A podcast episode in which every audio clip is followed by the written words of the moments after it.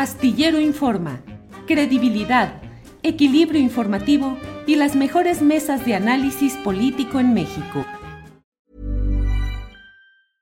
Hiring for your small business? If you're not looking for professionals on LinkedIn, you're looking in the wrong place. That's like looking for your car keys in a fish tank.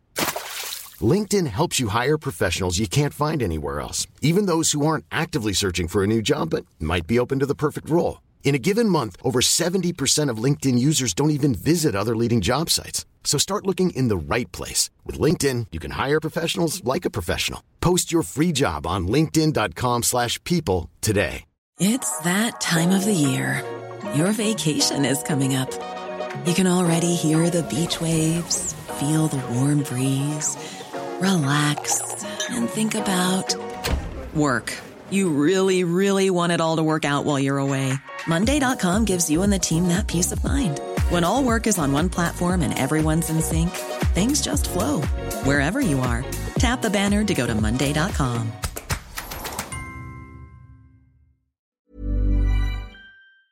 Hernández. Pepe, buenas tardes.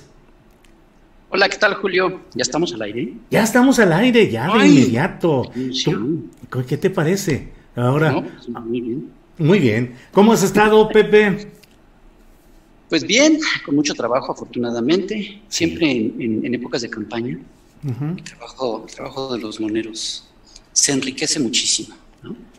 Eh, luego hay personajes de temporada que, que le salen muy bien porque dan mucho material para los eh, caricaturistas o moneros. En lo que llevamos de esta temporada, ¿qué personaje está destacando? ¿Qué personaje es muy propicio para la pluma del monero? Bueno, yo creo que el que más ha estado resaltando, por lo menos desde mi punto de vista, es el que muchos han llamado el árbitro. El, el INE en general y particularmente dos personajes y uno que pues es el consejero presidente Lorenzo Córdoba, yo creo que es el que el que está sobresaliendo bastante. También su patiño Ciro Murayama tiene su, su gracia ujú. y, y en general el hecho mismo de que el que debía ser el árbitro de la contienda ya no es un árbitro, ya nos quedamos sin árbitro, sino que ha tomado partido, ya juega en un equipo. Eh, hace unos días platicábamos en Chamuco TV con Eduardo Juchín. Tú debes de conocer muy Sí, bien. sí, sí, claro. Eh, y él nos decía eso, también estaba de acuerdo en que ya no había árbitro, que el árbitro estaba jugando, que el árbitro estaba metiendo goles y que los estaba festejando. Entonces, ese es yo creo que uno de los más importantes. Pero bueno, hay tal cantidad de candidatos en todos los partidos. Del elenco de Morena, ¿alguien ha sobresalido para ser beneficiado con la pluma monera? Pues yo he dibujado muchísimo a, a Mario Delgado. Ajá. Es que además da. No, da para mucho. Eh, hice un cartón hace unas semanas en donde está eh, Claudio X González, que es otro personaje que también Sí. es muy protagonista en estos días. Claudio X González afiliando candidatos con un letrero que dice, si, si no te dieron candidatura al, eh, los de allá, pues vente con los de acá. Y a un lado está Mario Delgado eh, con Morena, exactamente con el mismo eh, cartel, ¿no? Si no te dieron candidatura allá, pues vente acá y nosotros te la damos, ¿no?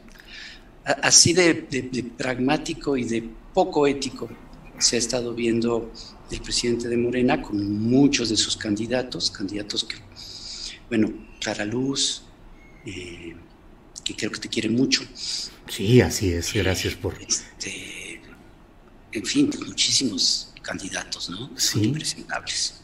¿Cómo te ha ido, Pepe, luego de que el presidente de la República mencionó los intelectuales que apoyan a la 4T? Pues yo ya me creía mucho. Eh, Andabas ya- insoportable. sí, sí, ya. más de lo normal. Ajá. Pero ya me aclararon que no, que, que sí hizo una diferenciación. Voy a tener que volver a escuchar esa mañana a ver si es cierto. Ajá. Eh, porque dijeron que no, que, que habló de, de- de- de intelectuales, pero que después mencionó a los moneros. Ajá. Ah, bueno, entonces ya, pues ya. Pues de qué se trata, ¿no? Digo, Sí, me, de- me degradó. Pues sí. Oye, ¿cómo has ido viendo toda esta etapa eh, pues ahora sí que usando el plural debo decir que hemos visto muchas campañas y hemos visto muchos momentos eh, con este tipo de candidaturas aberrantes, de saltimbanquis, de oportunismos. Siempre se ha dado eso en todas las campañas y en todos los momentos. Pero en esta, ¿qué te llama más la atención en una reflexión, digamos, eh, más profunda? ¿Qué, qué, ¿Cómo caracterizas esta etapa que estamos viviendo? Yo creo que una de las cosas que más eh, caracteriza estos momentos, no solo de campaña, sino en general, y que se ha profundizado a lo largo de estos dos años después de la elección de 2018, es esta situación de, quitarse ya la careta. Mucha de la actividad política eh, tiene que ver con simulaciones, o al menos así ha, sido a lo largo de la historia y de la historia de México y de los últimos, de la historia contemporánea. La política es mucho esto, de simulaciones, de mentir, de engañar o de tratar de engañar, de ponerse máscaras. Y, vamos, los eufemismos y los discursos políticos siempre han sido esto, ¿no? En los últimos años, pues incluso eh, ha habido desde hace ya décadas, incluso personajes que se dedican a enseñar a los políticos a mentir de manera más creíble. Y yo creo que el punto más alto se dio en el 2012 con, la candidatura de Peña Nieto, un personaje ya construido totalmente eh, con base en mentiras. Todo alrededor de él es, es, falso, es simulación, incluso hasta su vida personal, hasta su matrimonio, todo fue simulación. Eh, y todo su sexenio fue de simulación, tratando de esconder la corrupción pues, más grande que ha habido, yo creo. Creo que es el sexenio más corrupto que ha habido en los últimos, en los últimos años. Eh, y lo que yo veo es, es que o bien ya muchos están quitando esa máscara, eh, o bien se les está cayendo.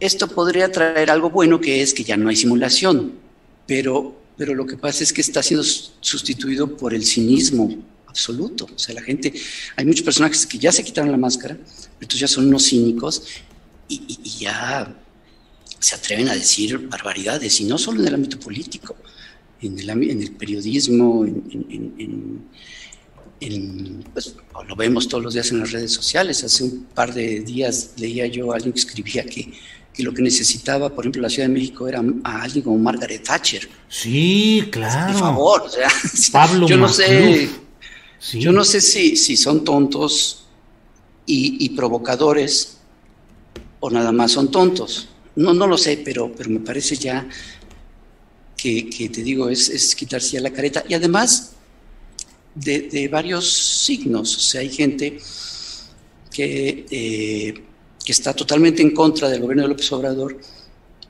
que había simulado, estoy pensando en el periodismo, y que ahora ya se quitó la careta y ya lo dice abiertamente, y, lo cual me parece muy bien. Y también del otro lado, hay gente que como que lo pensaba mucho en expresar un apoyo y simulaban, pero ahora ya abiertamente están a favor de la 4T, lo cual te digo, me parece bien en el sentido en que ya cada vez hay menos simulación pero a la vez sí es un poquito preocupante porque ya hay, te digo, un cinismo poquito escandaloso, porque además lo siguen negando hipócritamente, pero ya es a ojos vistas muy clara su posición. entonces yo creo que eso estoy un poquito a vuelo de pájaro, lo que, una de las cosas que, que veo. Uno de los puntos que está generando, pues, entre irritación y esa definición o redefinición a favor o en contra de la 4T, como lo mencionas, uno de los puntos que están muy presentes es la recurrencia del presidente López Obrador en sus conferencias mañaneras a señalar eh, no solo por nombre de periodista o comentarista y de medio de comunicación, sino incluso colocando en la pantalla de esa conferencia eh, textos de columnas o portadas de periódicos, en fin, hoy eh, ha habido otra vez un señalamiento eh, duro contra la prensa tradicional o convencional, hablando de que se vive una etapa de mucha infamia, de mucha oscuridad, de mucha eh, ir en contra del interés popular. ¿Crees que es, ha sido adecuado y eh, lo que plantea el presidente de la República en esas conferencias respecto a esa prensa convencional o que mm, debería de, evitar esos señalamientos que algunos, entre ellos yo, pensamos que incluso le dan más vigencia y más presencia, más lectura, más visibilidad a esos textos y a esos medios. Yo creo que es la herramienta que él tiene, que encontró ya que le está funcionando bien para enfrentar a esos medios. O sea, queda clarísimo desde hace mucho tiempo que hay una campaña en contra del presidente por de parte de un poder muy poderoso que es el poder mediático.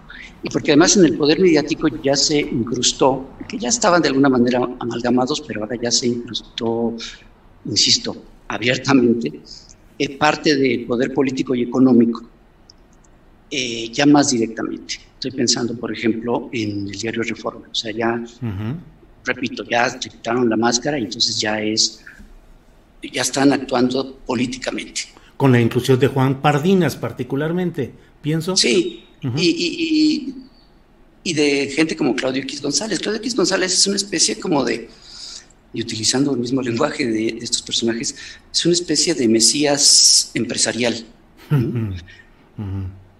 Que está... El mesías del billete. Sí, y está haciendo campaña abiertamente y manejando a partidos políticos y manejando también a medios periodísticos eh, con, toda esta idea de enfrentarse al presidente, con un poder muy fuerte, muy, muy fuerte. Es un poder tan fuerte que, regresando a 2012, ya pusieron un, presidente, eh, eh, ya, impusieron un presidente. Y es un poder muy fuerte, no solo en México, en, todos los países donde vemos que suceden estas cosas, estas luchas por el poder, siempre está metido el poder mediático. Y en Argentina es el Clarín, y en Brasil es o Globo, y ves que en todos estos hay intereses muy fuertes y son muy poderosos. Por primera vez en, por primera vez en el México contemporáneo, el presidente de la República no solo no está en alianza y en connivencia con estos poderes, sino que está abiertamente enfrentado a ellos. Y entonces, obviamente, ellos van a reaccionar y van a hacer todo lo posible por mellar la autoridad eh, del presidente y su popularidad con vistas a, o bien, eh, que tenga que abandonar la presidencia antes de tiempo, o bien que en el 2024 no continúe eh, este proyecto. Entonces tienen, controlan todo el poder como lo han hecho siempre, con la diferencia de que ahora están, no están de parte con el presidente. El presidente no está con ellos, no les funciona a ellos, no está trabajando para ellos. Ellos están en abierta confrontación y, tú ves, yo, leo a muchos eh, analistas o algunos analistas que eh, se quejan mucho de, las mañaneras y de cómo, cómo el presidente eh, ataca a la prensa y tal, pero no toman en cuenta el origen de esto. O sea, claramente hay una campaña y hay, insisto, todo un sector que está agrupándose, por ejemplo, en Reforma, de tal manera que Reforma ya no hace periodismo, sino que hace política. Y el presidente no está contestándole eh, a, un medio periodístico específicamente, sino está haciendo política frente a un sector que está haciendo política en contra de él. Y yo creo que le ha funcionado. Sí, Pepe, em, en diferentes circunstancias, eh, pero ustedes han tenido como miembros del Chamuco acceso a la televisión universitaria, a TV UNAM y también a la televisión pública. Pero yo te pregunto, mm, la, la recomposición de la prensa mexicana, la batalla del presidente de la República eh, contra los medios de comunicación convencionales. No se ha atorado, es decir, me parece, mi opinión es que no se ha avanzado lo suficiente en la constitución del polo informativo y periodístico que de manera profesional y genuina pueda acompañar los movimientos de izquierda como el que hoy está presente en Palacio Nacional. ¿Crees que em, esos medios de comunicación convencionales están relativamente intocados, que van a tener una mayor presencia y que van a latigar, a, reaccionar duramente contra todo lo que se está haciendo y que pueden volver triunfantes? Me parece que es difícil. Porque no solo hay ahorita una serie de espacios que antes no existían y que son voces nuevas, por ejemplo, y sí, muchas son de, medios públicos, como Canal 14, donde están haciendo cosas muy interesantes, eh, y voces muy poquitas que están ahora eh, incorporándose pues a los medios, pero no solo es eso, sino también son las redes sociales y, los medios no convencionales. Y es ahí donde eh, les está siendo más difícil combatir. Eh, están muy desprestigiados los medios tradicionales. Está muy desprestigiada la prensa. Ryan Reynolds here from Mint Mobile. With the price of just about everything going up during inflation, we thought we'd bring our prices down. So to help us, we brought in a reverse auctioneer, which is apparently a thing. Mint Mobile unlimited premium wireless. Ready to get 30, 30, bit to get 30, bit to get 20, 20, 20, bit to get 20, 20, bit to get 15, 15, 15, 15 just 15 bucks a month. So, Give it a try at mintmobile.com/switch. slash $45 up front for 3 months plus taxes and fees. Promo for new customers for limited time. Unlimited more than 40 gigabytes per month slows. Full terms at mintmobile.com. I'm Sandra, and I'm just the professional your small business was looking for, but you didn't hire me because you didn't use LinkedIn Jobs. LinkedIn has professionals you can't find anywhere else, including those who aren't actively looking for a new job but might be open to the perfect role, like me. In a given month, over 70% of LinkedIn users don't visit other leading job sites. So if you're not looking on LinkedIn, you'll miss out on great candidates like Sandra. Start hiring professionals like a professional. Post your free job on linkedin.com/people today. Eh, la prensa eh, eh, pues privada, no sé cómo llamarle, la prensa tradicional y, que durante años se benefició de, del poder y además muy poca gente la lee. Te digo que se agruparon alrededor de Reforma, pero el problema es que Reforma solo, solo, solo se leen entre ellos. Pues sí, con sus hay que pagar suscripción para empezar en primera vez se dieron cuenta de eso y ahora ya abren algunos este, textos Lo que se dieron cuenta de que no les, no les convenía eso. Eh, pero aunque los abran, se siguen leyendo solamente entre ellos. Entonces han intentado algunas cosas como el país México, pues no funcionó porque más eran las mismas firmas, las mismas voces, pero ahora en el país México.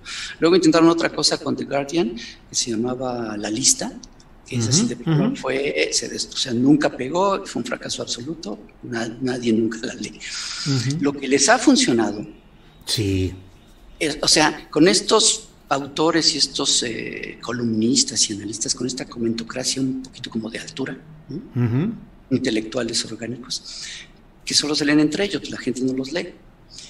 Eh, entonces, más bien lo que sí les ha funcionado es reclutar a gente pues, más popular, como Loret, Broso y estas personas, y, lo de latinos. Esto les ha funcionado más con la gente, si lo ven. No sé qué tanto les crean, pero los ven. Eh, y entonces ya crearon esto de latinos y ahora recientemente, o hace no mucho, Carlos Alarraqui creó otra plataforma, que ya son plataformas creadas no para hacer periodismo, para crear eh, eh, fake news y para crear, eh, incluso yo como lo veo, para ser parte de lo que se conoce desde hace tiempo y se ha aplicado en varias partes de lo que son los golpes blandos. Yo sí veo esto como uno de los elementos que configuran la idea de crear descontento social inventando cosas, eh, manipulando información, tergiversando información. Y eso les está, yo creo que sí les está funcionando en cierto sector. No sé qué tanto vaya a ser eh, exitoso al final. Yo creo que una buena manera de saber qué tanto está funcionando van a ser el resultado de las elecciones. Hasta ahorita todo lo que indican encuestas y demás no le está funcionando. Incluso hay personajes de ellos mismos que están ya desde hace tiempo aceptaron que, van a ser derrotados el, próximo 6 de junio. Pero bueno, ahí veremos qué tanto funcionó Bien. Esta, esta estructura mediática creada para ello. Bien. Em, ya lo dijiste, ya diste un muy buen adelanto al principio de esta entrevista, señalando eh, consideraciones críticas hacia Mario Delgado, presidente del Comité Nacional de Morena, pero te pido que amplíes un poco. ¿Cómo ves esta, pues este pragmatismo, esta recurrencia de Morena a personajes muy criticables en algunos casos? Eh, ¿qué, ¿Qué lectura tienes de esto? Y sobre todo me interesa saber ¿Qué consecuencias pueden generar cuando los cuadros que se eligen en un proceso de regeneración nacional no corresponden a esa corriente más que por oportunismo electoral y más adelante pueden liliteguizarse? Me, ganaste la palabra, justo eso iba a decir, que el, claro riesgo es que haya un lilitellazo, eh, o varios, ¿no? Eh, hace un par de días platicando con mi colega Elguera, estamos preparando eh, nuestro trabajo que hacemos juntos y decíamos que ese era, estábamos pensando en unas profecías ¿no? de lo que iba a suceder el 6 de junio. Es una era de que, efectivamente Morena ganaba la mayoría, pero al otro día la perdía porque 300 diputados se iban al, PRD, ¿no? Entonces, en un, fenómeno, en un fenómeno conocido como el límite Ajá. Claro que ese es un gran riesgo, el pragmatismo en Morena, que, es algo que le heredan del PRD, y que además López Obrador es el que lo ha, impulsado desde que llegó a la presidencia del PRD, es algo que, que él suele hacer, que yo le he criticado mucho desde siempre, y es este aliarse con personajes impresentables, ¿no? Lo hizo desde el PRD, lo sigue, bueno, ahora ya no, está en presidencia, pero Morena lo sigue haciendo, eh, yo puedo entender las, eh, las, cuestiones políticas que te obligan a hacer eso. Incluso lo puedo entender más ahora cuando un, partido con muy pocos años de existencia llega al poder y que tiene que utilizar a sus elementos más importantes para gobernar. Entonces lo que se hace, y vimos que también sucedió algo muy similar en, en Bolivia con Evo Morales, que se desfonda en su partido por tener que utilizar a su gente para gobernar. Y entonces, claro, esto sumado a la necesidad de conseguir elementos, sobre todo en estados en donde no tiene mucha presencia, los elementos que vienen de otros partidos. Te digo, es hasta cierto punto entendible, pero éticamente no me parece lo correcto. Claro, no sé qué tanto la ética funciona en la política. Pues Yo que no soy político, estoy convencido de que lo mejor es actuar con ética en todos los sentidos. ¿No te invitaron esta vez a ser candidato a diputado? No. ¿Pero cómo? ¿Por qué? No, no, no, nunca me han invitado. Bueno, fíjate que me invitaron hace unos años a ser, eh, cuando se hizo la constitución de la Ciudad de México. Mm, la Asamblea Constituyente. Eso sí, exacto, la Asamblea Constituyente. Eh, obviamente no acepté porque estoy consciente de, de cuál es mi trabajo y qué es lo que yo debo hacer y no estar haciendo cosas en las que no soy, eh, en las que mi experiencia y mi capacidad no, no dan para ello. Eh, pero sí, fui invitado, y fuera de ahí nada, ¿eh? nunca ninguna candidatura de nada, afortunadamente. y, y, si así lo hicieran, evidentemente yo nunca aceptaría. estuviste junto con, con tus compañeros del Chamuco, con Elguera, con el Fisgón y con Pedro Miguel en una comida, en una visita a Palacio Nacional, que les generó múltiples comentarios adversos de parte de los opositores, eh, a una paella, según entiendo que fueron a comer. Te pregunto, la próxima y, vez... Muchos, y, muchos comentarios eh, de felicitación y de De hecho, fueron más, ¿eh? Yo pensé que serían más los otros, y no, fueron mucho más los, comentarios. La próxima vez, suponiendo que se dé una nueva invitación para visitar Palacio Nacional con paella o sin ella, ¿tú qué le dirías al presidente López Obrador como observación política y cívica? No digo qué le recomendarías, no sé si sería una recomendación, pero cuando menos qué observación o qué le dirías que te parece que debe modificarse en su esquema de trabajo. Mm, yo creo que siempre que, nos hemos reunido, quiero aclarar que eso no fue, no fue que fuimos a comer con el presidente, así, digo. Sí fue eso, pero, pero quiero decir, lo que realmente sucedió es que fuimos a comer con una persona que conocemos desde hace, por lo menos yo lo conozco desde hace más de 20 años, y con el cual me he reunido muchísimas veces, he comido muchísimas veces, hemos platicado muchísimas veces. Fíjate que cuando eso pasó, un colega caricaturista me... Cuando el observador subió la foto, un colega me mandó un mensaje y me dice, ¿qué, pasó? ¿Qué fue ahí? Digo, pues nada, nos invitó a comer. Y me contesta, qué loco que el presidente te invite a comer. Y le digo, no, no es raro que el observador nos invite a comer. Lo raro es que sea el presidente. Pues sí.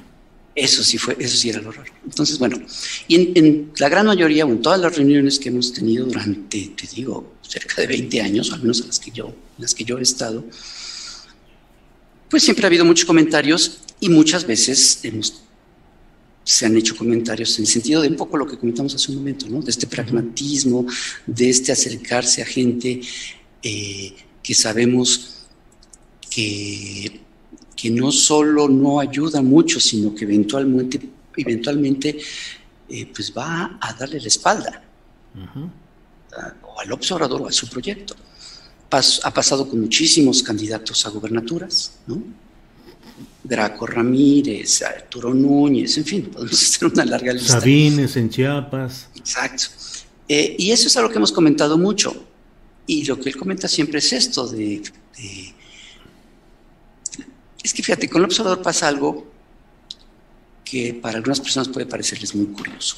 Lo que platica en corto en una reunión entre amigos no es muy distinto a lo que dice, por ejemplo, todos los días en la mañanera. No es un personaje en privado y otro personaje en público. Dice lo mismo y hasta con las mismas palabras. Entonces, pues argumenta lo mismo que ha argumentado públicamente, que la política es eh, decidir entre entre inconvenientes, inconvenientes, eh, en fin, todas estas cosas que generalmente dice. Y es lo mismo que nos ha dicho en corto. Y lo difícil que es encontrar gente eh, que sea 100% confiable y 100% honesta. Esto lo tiene claro, sabe él perfectamente que es muy difícil encontrar gente 100% honesta. Eh, y pues le seguiremos. Si hay una siguiente comida, yo espero que no sea paella, no me encanta la paella. eh, incluso me hizo daño. y seguramente comentaremos lo mismo y seguiremos criticándole gente que está cercana o gente que está en el gabinete o gente que como Romo que estuvo, en fin, pues lo seguiremos haciendo. Y, él lo sabe, pues tampoco es algo que, que le caiga de sorpresa. Claro, pues uh, Monero Hernández, José Hernández, gracias por esta oportunidad de platicar contigo. Eh, esperaremos eh, otra oportunidad para hacer un repaso de lo que esté sucediendo. Cierro solo preguntándote eh, tu respuesta, mm, supongo que muy con la palabra eh, concreta. ¿Cómo te sientes en esta etapa? ¿Más esperanzado, preocupado o en cierto sentido, no sé si ves el proyecto desgastado? No, yo creo que es algo por lo que peleé toda la vida como caricaturista, que llevo 25 años de caricaturista, siempre, pues la, crítica siempre fue hacia los regímenes neoliberales, en general, específicamente con ciertas cosas, pero en general era eso, era nuestra pelea, era porque, porque no hubiera, porque el neoliberalismo se fuera del poder hace unas semanas viendo lo que sucedía en Colombia. Pensé, la verdad es que pensé, qué bueno es no tener un presidente neoliberal. parece que es una gran diferencia, marca una diferencia muy grande con respecto a lo que está sucediendo ahorita en Colombia. cosas terribles. Entonces, yo creo, eh, no lo veo desgastado, lo veo enfrentado a una campaña cada vez más fuerte y eso es lo que realmente me preocupa. La derecha en México siempre ha sido muy irresponsable, lo fue estando en el poder, fue muy irresponsable y está siendo muy irresponsable eh, eh, en la oposición. López Obrador dice que, está muy bien y que, y que hasta eso se han mantenido en los cauces pacíficos y tal, pero a mí sí, eh, sí me preocupa que pueda haber un riesgo de que conforme vayan viendo todo lo que intentan fracasa y ahora que es muy probable que vean que en las elecciones pierdan estrepitosamente, eh, se vean tentados a, eh, pues a intentar cosas ya, ya mucho más radicales. Eh, ahí sí me, preocupa el riesgo de, la frena, ¿cómo se llamaría? Frenas, frenasización, frenatización, De la oposición en México. eso sí me preocuparía. Me preocuparía que empezara a crecer producto de la desinformación, que además siempre lo han hecho, o sea, teniendo el poder y teniendo los medios de, comunicación en sus manos, siempre han desinformado, siempre han manipulado, siempre, claro. Y ahora lo siguen haciendo. Y, entonces, que sí logren eh, permear entre sectores más grandes de la población y que lleguen a creer estas cosas, y que, te dio se dé esta frenatización de la oposición. Eso sí me preocuparía un poco porque, te digo, han demostrado ser muy responsables y no me gustaría ver cosas similares a lo que sucedió en los años 70 en Chile, por ejemplo. Claro. Pues, eh, eh, Pepe, muchas gracias por esta oportunidad de platicar, de analizar, de dialogar sobre lo que está sucediendo en la política y en la sociedad mexicanas. Aprecio mucho tu disposición y espero que pronto tengamos oportunidad de volver a platicar. Claro que sí, cuando, cuando quieras y cuando se pueda, con mucho gusto aquí estaremos. Órale, gracias, hasta luego, buenas tardes. When you make decisions for your company, you look for the no-brainers. If you have a lot of mailing to do, stamps.com is the ultimate no-brainer. Use the Stamps.com mobile app to mail everything you need to keep your business running with up to 89% off USPS and UPS. Make the same no brainer decision as over 1 million other businesses with Stamps.com. Use code PROGRAM for a special offer. That's Stamps.com code PROGRAM. En Sherwin Williams somos tu compa, tu pana, tu socio, pero sobre todo somos tu aliado, con más de 6.000 representantes para atenderte en tu idioma y beneficios para contratistas que encontrarás en aliadopro.com. En Sherwin Williams somos el aliado del PRO. Para que te enteres del próximo noticiero, suscríbete y dale follow en Apple, Spotify, Amazon Music, Google o donde sea que escuches podcast te invitamos a visitar nuestra página julioastillero.com.